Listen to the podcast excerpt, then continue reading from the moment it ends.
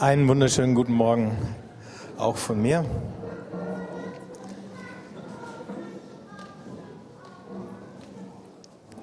Jetzt warten wir vielleicht, bis die Tür da hinten sich geschlossen hat.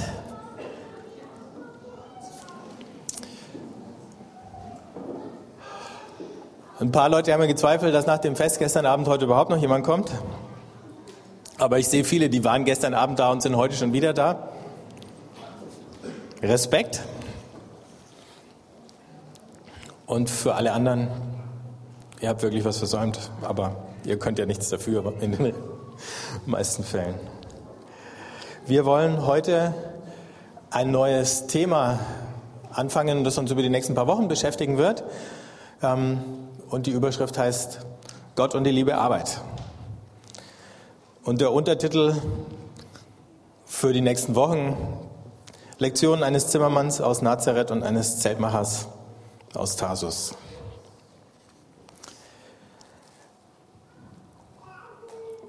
Ein paar kennen die Geschichte schon.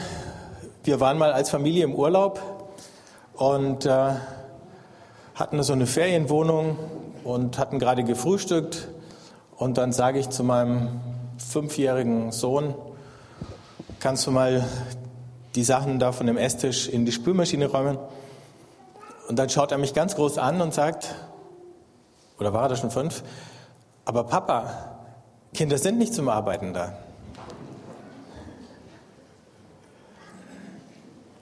Inzwischen ist, äh,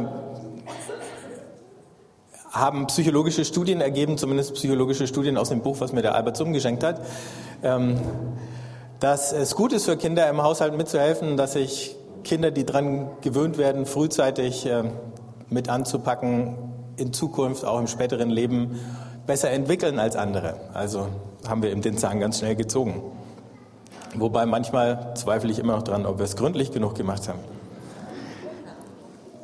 Aber zumindest unter uns Erwachsenen gibt es ja diesen Spruch, Arbeit ist das halbe Leben. Manchmal ist es deutlich mehr als nur die Hälfte. Wenn man das rein stundenmäßig rechnet, schaut das ein bisschen unterschiedlich aus, je nachdem, was man gerade arbeitet. Und vielleicht hätte man früher noch gesagt, na ja, äh, Schule und Studium und sowas, das ist ja noch nicht richtig Arbeit, aber äh, wenn man sich das jetzt anguckt, was für Belastungen zumindest äh, Kinder im Gymnasium im Augenblick auszuhalten haben, ähm, da muss man sagen, das ist wahrscheinlich genauso viel Arbeit, wie die meisten von uns Erwachsenen leisten müssen bis alles fertig ist. Ähm, die Arbeit, die wir tun und auch wer jetzt, wir sagen das ja manchmal so dahin, ich arbeite nicht, die meisten arbeiten ja dann doch irgendwas. Also Hausfrauen arbeiten natürlich, die arbeiten manchmal sogar deutlich mehr als Berufstätige und kriegen nur dafür nichts bezahlt, dass sie in der Regel dann jemand anders den Rücken frei halten, dass der so viel arbeiten kann, dass es dann für die ganze Familie reicht. Und so viel in unserem Leben hat mit der Arbeit zu tun, die wir machen. Ich stelle es fest in so vielen Gesprächen, wenn man mal eine Weile zusammensitzt und sich unterhält, es bleibt fast nie aus, dass der andere anfängt, von seiner Arbeit zu erzählen. Von den Freuden und noch öfter von dem Kummer oder den Sorgen, die ihm die Arbeit macht. Ich habe nur mal so ein paar Stichworte zusammengeschrieben zu dem Thema Arbeit ist das halbe Leben. Was da alles drinnen hängt, ihr seht es hinter mir, es geht um Lebenssinn und um Lebensqualität. Wenn uns die Arbeit keinen Spaß macht, wenn wir uns dadurch quälen, dann leiden wir und dann leidet alles in unserem Leben. Es geht bei der Arbeit um sowas wie Anerkennung, Bestätigung, gebraucht werden. Wenn man keine Arbeit hat, wenn man nicht gebraucht wird, auch keine ehrenamtliche es ist ja nicht nur die bezahlte, dann fühlt man sich nutzlos und überflüssig. Und es gibt einen Haufen Menschen in unserer Gesellschaft, denen wird signalisiert, ihr seid überflüssig, niemand braucht euch. Ähm, was macht es mit jemand, wenn man das hört? Oder unausgesprochen immer vermittelt bekommt. Arbeit hat zu tun mit Einfluss und mit Macht, die man als Einzelner hat oder die man über Einzelne bekommt im Zuge der Arbeit die man im Rahmen einer Firma oder einer Institution, wo man arbeitet hat, wenn man irgendeine Führungsrolle hat und natürlich auch in der Gesellschaft. Manche von euch, die bewegen in einer Woche in der Arbeit mehr Geld, als unser ganzes Elia-Budget im Jahr ausmacht. Das ist Macht. Ne? Ähm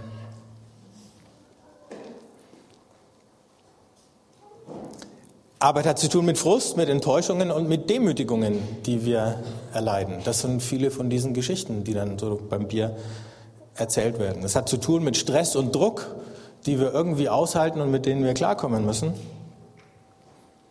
Nicht nur der Druck in der Firma, sondern auch eben der Druck in der Familie oder im Haushalt.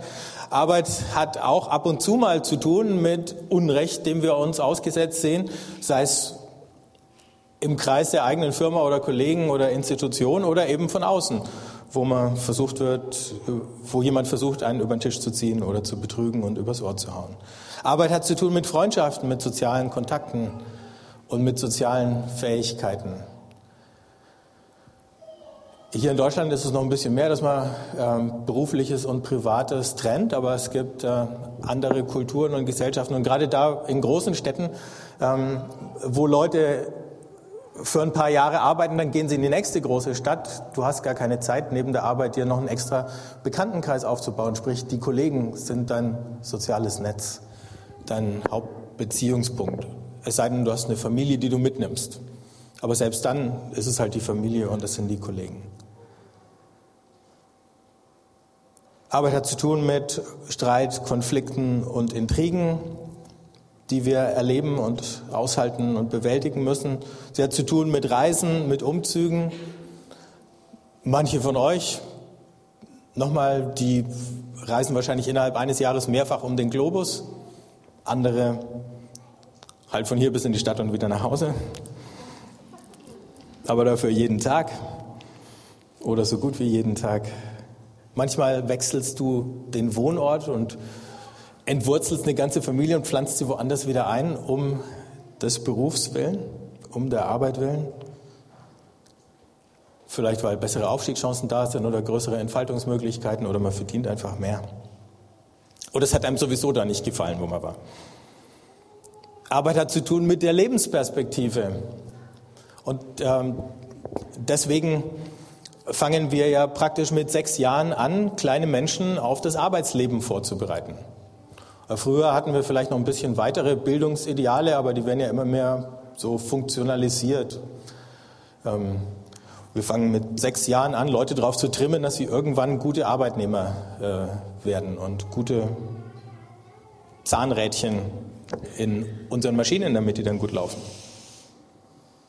Und eben mit Bildung und mit Wissen. Es sind nur so ein paar Stichworte, wahrscheinlich, wenn wir jetzt rumfragen würden, würden wir nochmal 20 dahinschreiben können. Sehen wir, wie viele Lebensbereiche eigentlich davon direkt oder indirekt betroffen sind. Jetzt gibt es diesen wunderschönen Satz von Julius Caesar, wenn ich es richtig im Kopf habe, der heißt, teile und herrsche. Der hat es so gemeint, als er die Gallier besiegen musste, sähe Zwietracht, wenn die uneins sind, dann äh, sind sie leichter zu knacken, als wenn sie alle zusammenhalten. Aber das Gleiche gilt auch für unsere Lebensbereiche. Ich werde gleich ein paar Verse aus dem Kolosserbrief vorlesen. Dieses Thema Arbeit, das wird ja eben im Neuen Testament immer mal wieder so gestreift, aber es gibt nicht so das eine Kapitel, wo Jesus mal von Anfang bis Ende nur über Arbeit redet, ne, wie man sich Chefs gegenüber verhalten soll, Kollegen und so weiter. Das liegt auch daran, dass diese Welt des Neuen Testaments zum großen Teil noch eine andere Welt ist, eine vorindustrielle Welt. Wir hatten dann vor knapp 200 Jahren die Industrialisierung und die hat alles ein bisschen verändert. Im Neuen Testament hat Arbeit stattgefunden im Rahmen des Hauses. Und das hat sie bis ins Mittelalter und in die frühe Neuzeit für die meisten. Und deswegen finden wir alles, was es über die Arbeit zu sagen gibt, zum Beispiel in diesen Haustafeln, die wir im Neuen Testament finden, im Verhältnis zu den Eltern, Verhältnis zwischen den Eltern und Kindern, zwischen Ehemännern und Ehefrauen. Und dann gab es in diesem Haushalt natürlich auch noch in römischer Zeit die Sklaven und dann später halt Knechte, Mägde, Dienstboten und so weiter. Es war so eine Großfamilie, in der man zusammen gelebt und in der man zusammen gearbeitet hat. dann sind die ersten Fabriken gekommen und dann hat man plötzlich Wohnen und Arbeiten getrennt. Dann musste man plötzlich zur Arbeit gehen. Bis dahin musste man gar nicht zur Arbeit gehen. Man konnte einfach da arbeiten, wo man gelebt hat. Und plötzlich gab es Arbeitszeit und Freizeit und die Arbeitszeit hat sich an den Maschinenlaufzeiten orientieren müssen. Und dann hat man sie in Schichten organisiert, damit die Maschinen länger laufen können. So, dann hat man elektrisches Licht erfunden, dann konnte man auch noch ähm, rund um die Uhr arbeiten.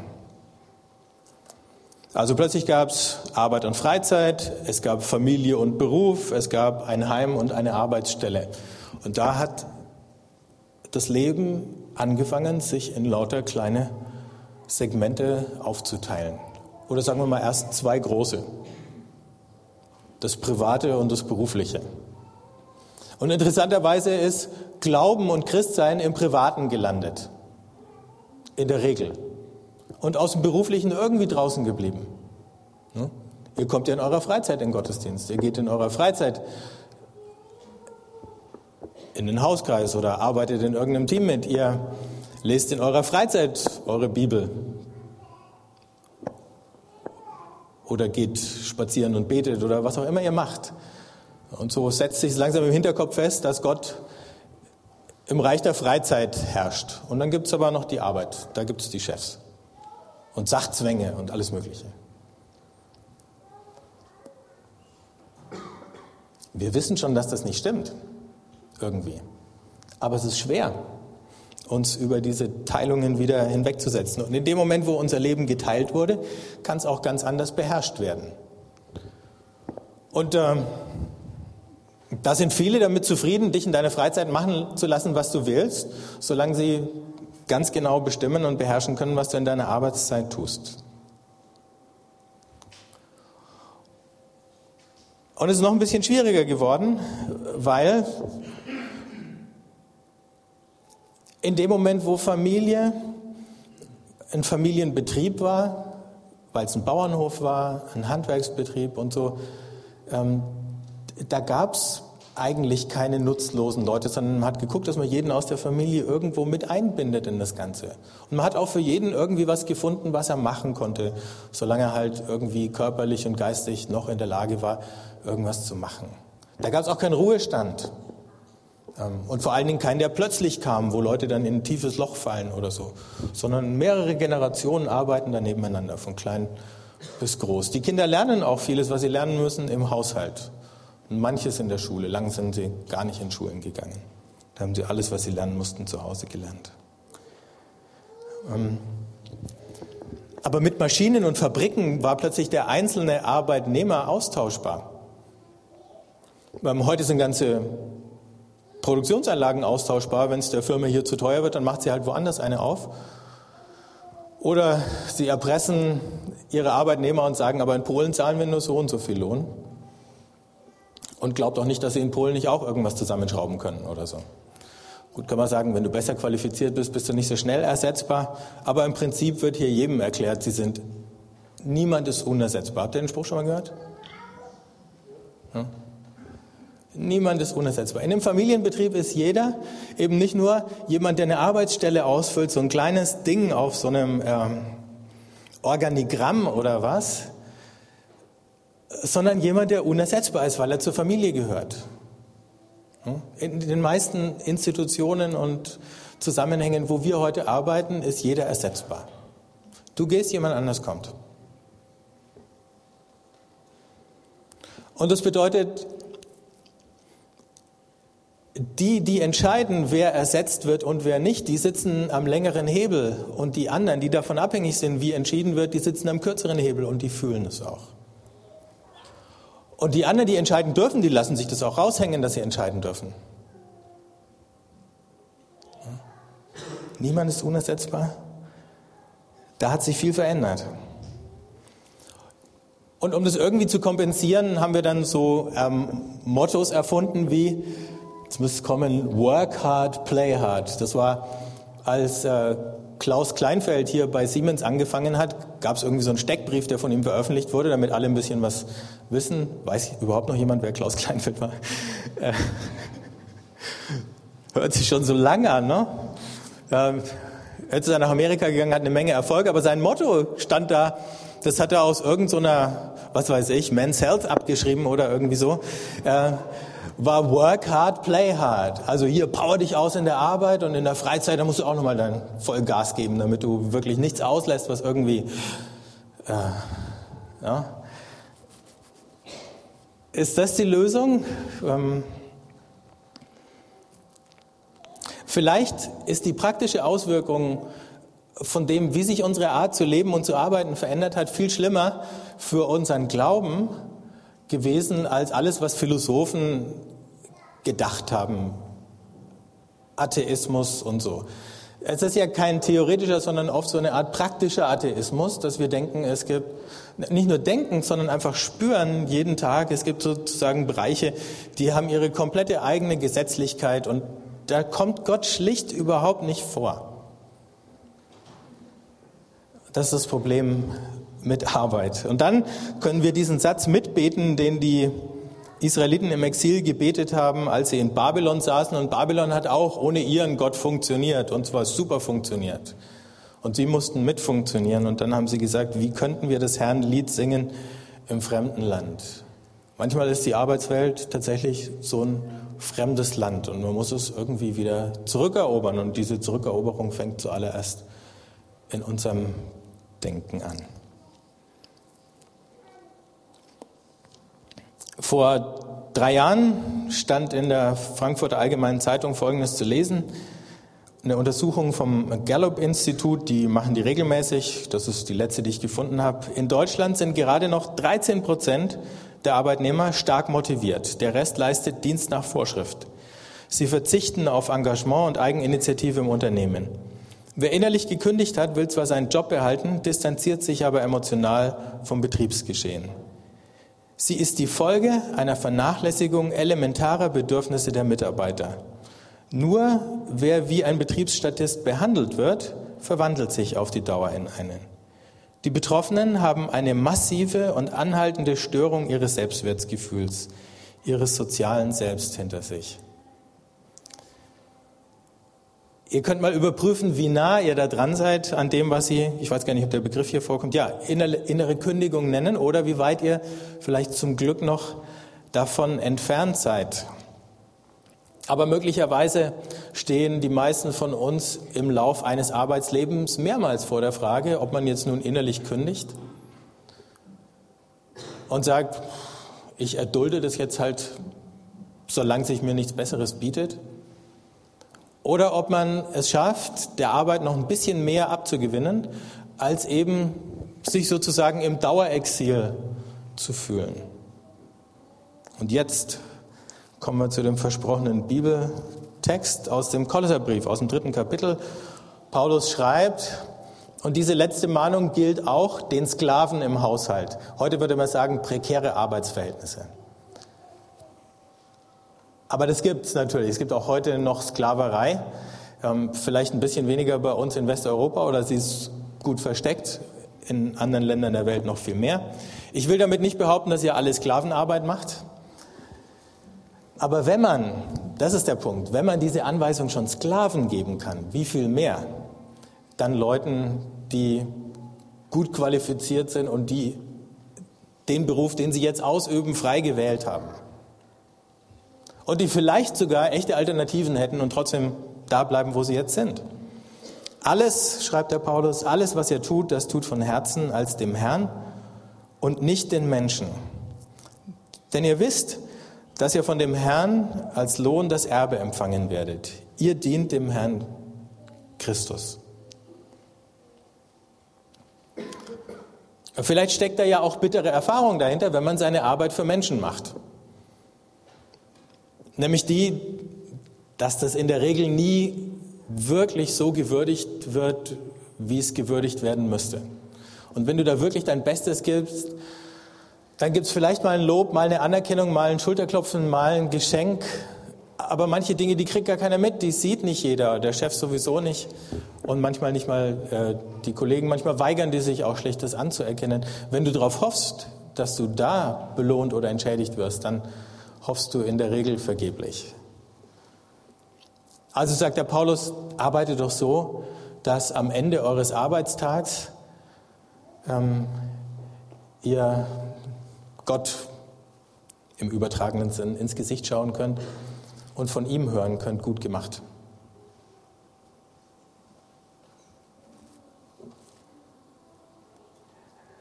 Und was er hier eigentlich vorschlägt ist, und das werden wir versuchen, in den nächsten Wochen durchzubuchstabieren, Arbeit wieder als Anbetung zu verstehen. Gott ist möglicherweise das einzige Gegenüber, das in all unseren unterschiedlichen Lebensbereichen gleichermaßen präsent ist. Ob uns das bewusst ist, ist die Frage, nicht ob er da ist. Manchmal müssen wir uns das vielleicht einfach wieder neu bewusst machen, weil vieles an unserem Arbeitsplatz das überhaupt nicht widerspiegelt.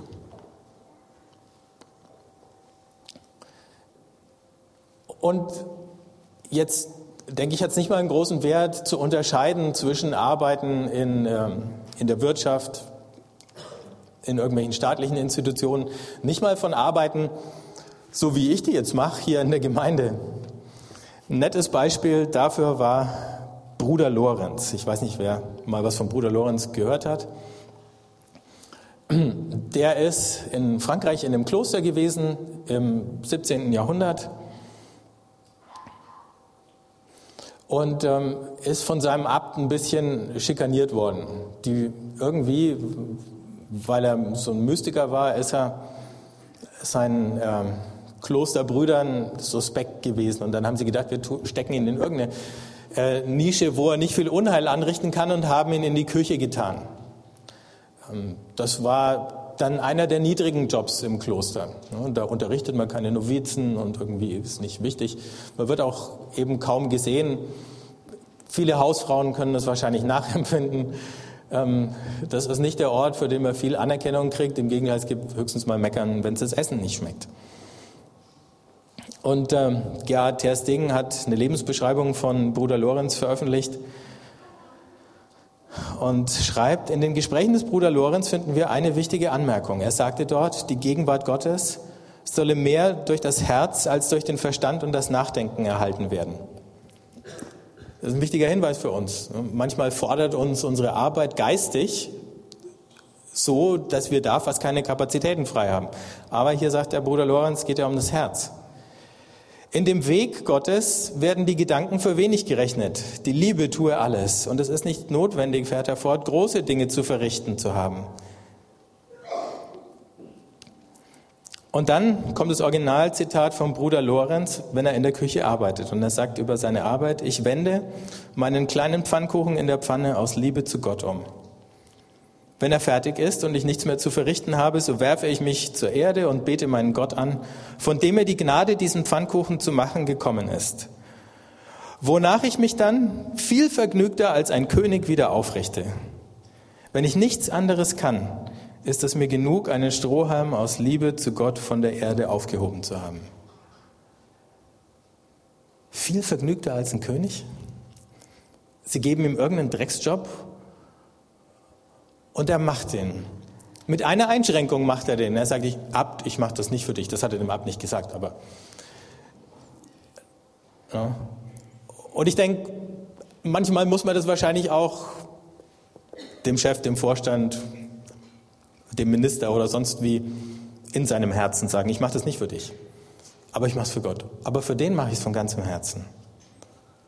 Und dann mache ich das als Anbetung. Und dann richte ich mich wieder auf, nachdem ich mich niedergeworfen habe, viel vergnügter als ein König. Das ist eine Kunst, die der Bruder Lorenz da erlernt hat. Und wenn ich eure Gesichter ansehe und den Zweifel auf den Gesichtern, ob uns das auch gelingen könnte, ähm, wahrscheinlich erfordert es doch einiges an Einübung. Aber wer sagt denn, dass es nicht gehen kann? Wer sagt denn, dass ein Lehrer nach einer Stunde, egal ob sie gut oder schlecht gelaufen ist, nicht die Klassenzimmertür hinter sich zumachen kann, einmal durchatmen kann, ein kurzes Gebet sprechen, zu Gott sagen, möglicherweise ist es nicht gut gelaufen, aber du weißt, ich habe mein Bestes gegeben und dann viel vergnügter als ein König in die nächste Stunde gehen kann. Und nicht zwingend missmutig von dem Misserfolg, der hinter einem liegt und nicht zwingend arrogant aufgrund des Erfolgs, den man vielleicht gerade auch gehabt hat. Das kann uns ja auch passieren. Mutter Teresa hat mal gesagt, Treue in Kleinigkeiten ist keine Kleinigkeit.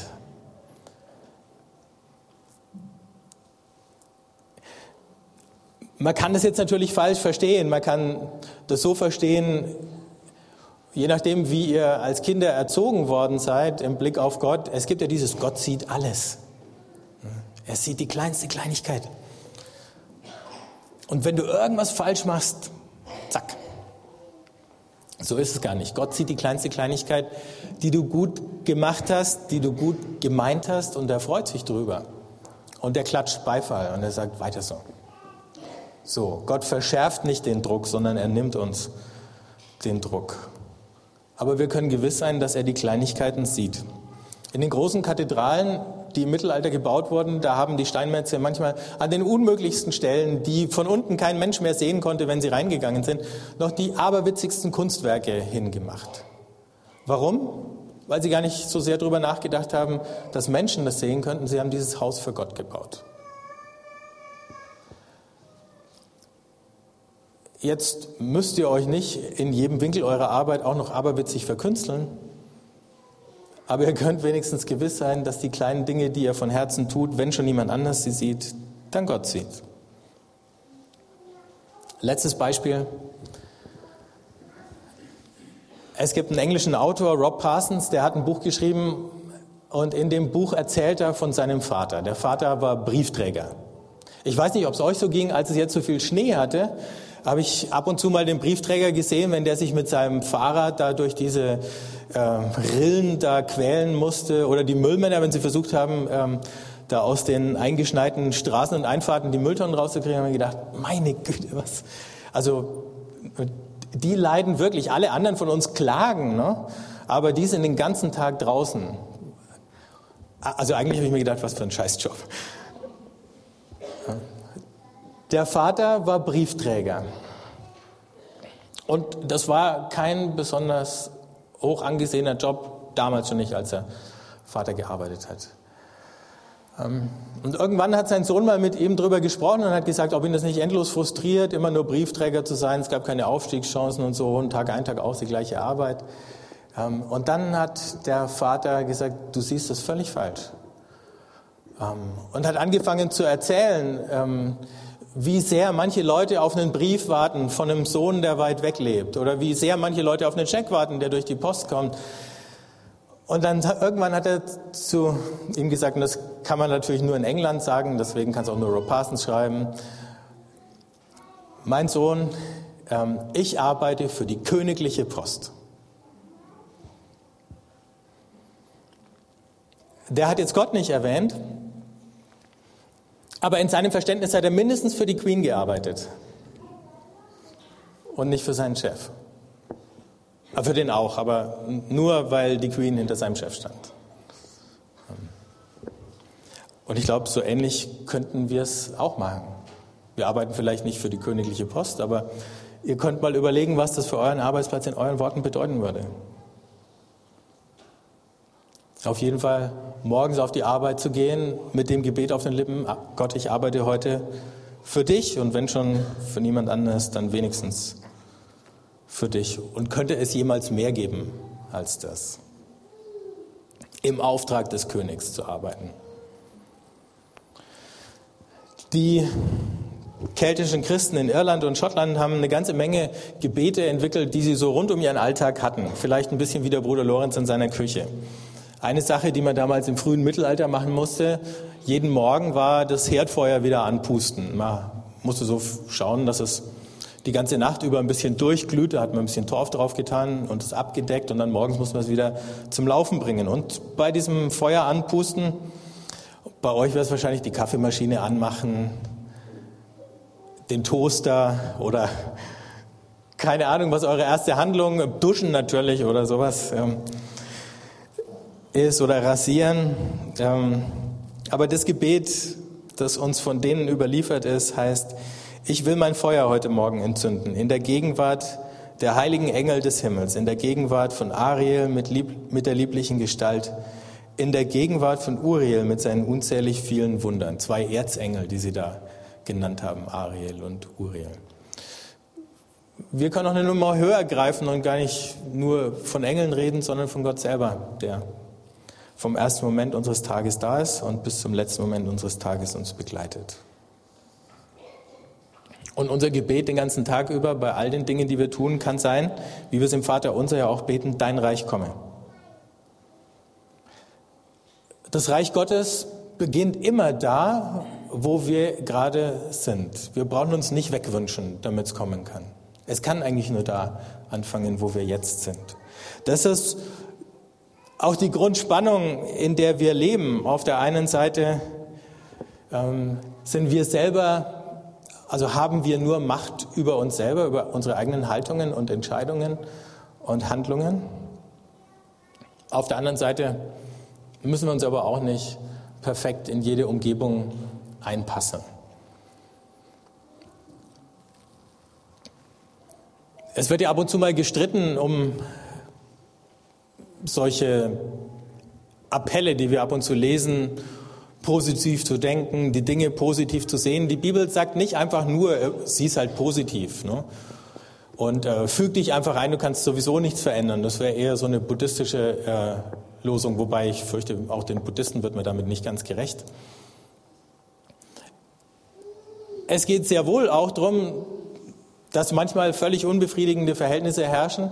Aber auf der anderen Seite ist eben auch die Spannung, nicht nur zu sagen, na gut, ich muss es halt positiv sehen, manchmal gute Miene zum bösen Spiel machen.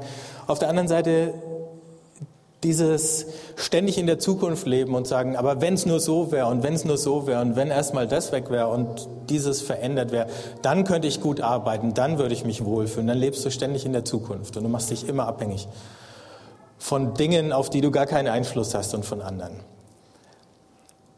Vom Reich Gottes her zu denken heißt, nicht zu allem gute Miene machen zu müssen, aber auch nicht da zu sitzen und zu sagen, erst müssen mal die anderen, bevor ich kann. Erst müssen sich mal die Verhältnisse ändern. Wir diskutieren bei so vielen Dingen über, wie sich die Verhältnisse ändern müssen, damit Leute wieder richtig funktionieren. Und wir müssen drüber reden, aber es ist nicht die erste Frage. Und deswegen sagt der Paulus den Kolossern und den Sklaven in der Gemeinde, und in der Gemeinde waren eben wenig wichtige, einflussreiche, mächtige und reiche Leute. Und das betont der Paulus immer wieder und sagt, da, wo ihr jetzt seid, da fängt Gott mit euch an. Aber er bleibt längst nicht mit euch stehen da. Und von da aus können wir dann fragen, und das werden wir in den nächsten Wochen machen. Was bedeutet das für meine Motivation, für meine Arbeitsauffassung? Was bedeutet das für mein Verhältnis zu meinen Kollegen und meinen Vorgesetzten? Was bedeutet das für meine Perspektive, Lebensperspektive, Karriereziele? Ähm, kann es sein, dass der König, für den ich arbeite, der große Chef, mich versetzt in eine andere Abteilung, in eine andere Firma, kann auch passieren oder sogar in eine andere Stadt? Und dann werde ich da von ganzem Herzen für ihn arbeiten, in der anderen Aufgabe, die er mir gibt. Ich habe eine höhere Loyalität, aber es ist nicht so, wie wir es von vielen Chefs und Vorgesetzten kennen, eine einseitige oder wenigstens nicht ganz ausgewogene Sache von oben nach unten, so ein Gefälle, sondern dieser Chef ist mir gegenüber so bedingungslos loyal gewesen, dass er alles für mich aufgegeben hat. Und deswegen kann ich ihm vertrauen. Vielleicht lassen wir die Fragen hier noch eine Minute stehen. Ich habe dann noch ein Lied mitgebracht, ähm, was ich selber oft höre.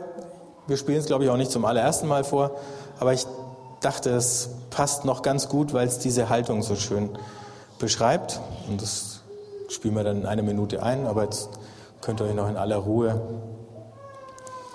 versuchen, vielleicht eine Sache mitzunehmen von heute, wo er sagt, da möchte ich die Woche drüber nachdenken.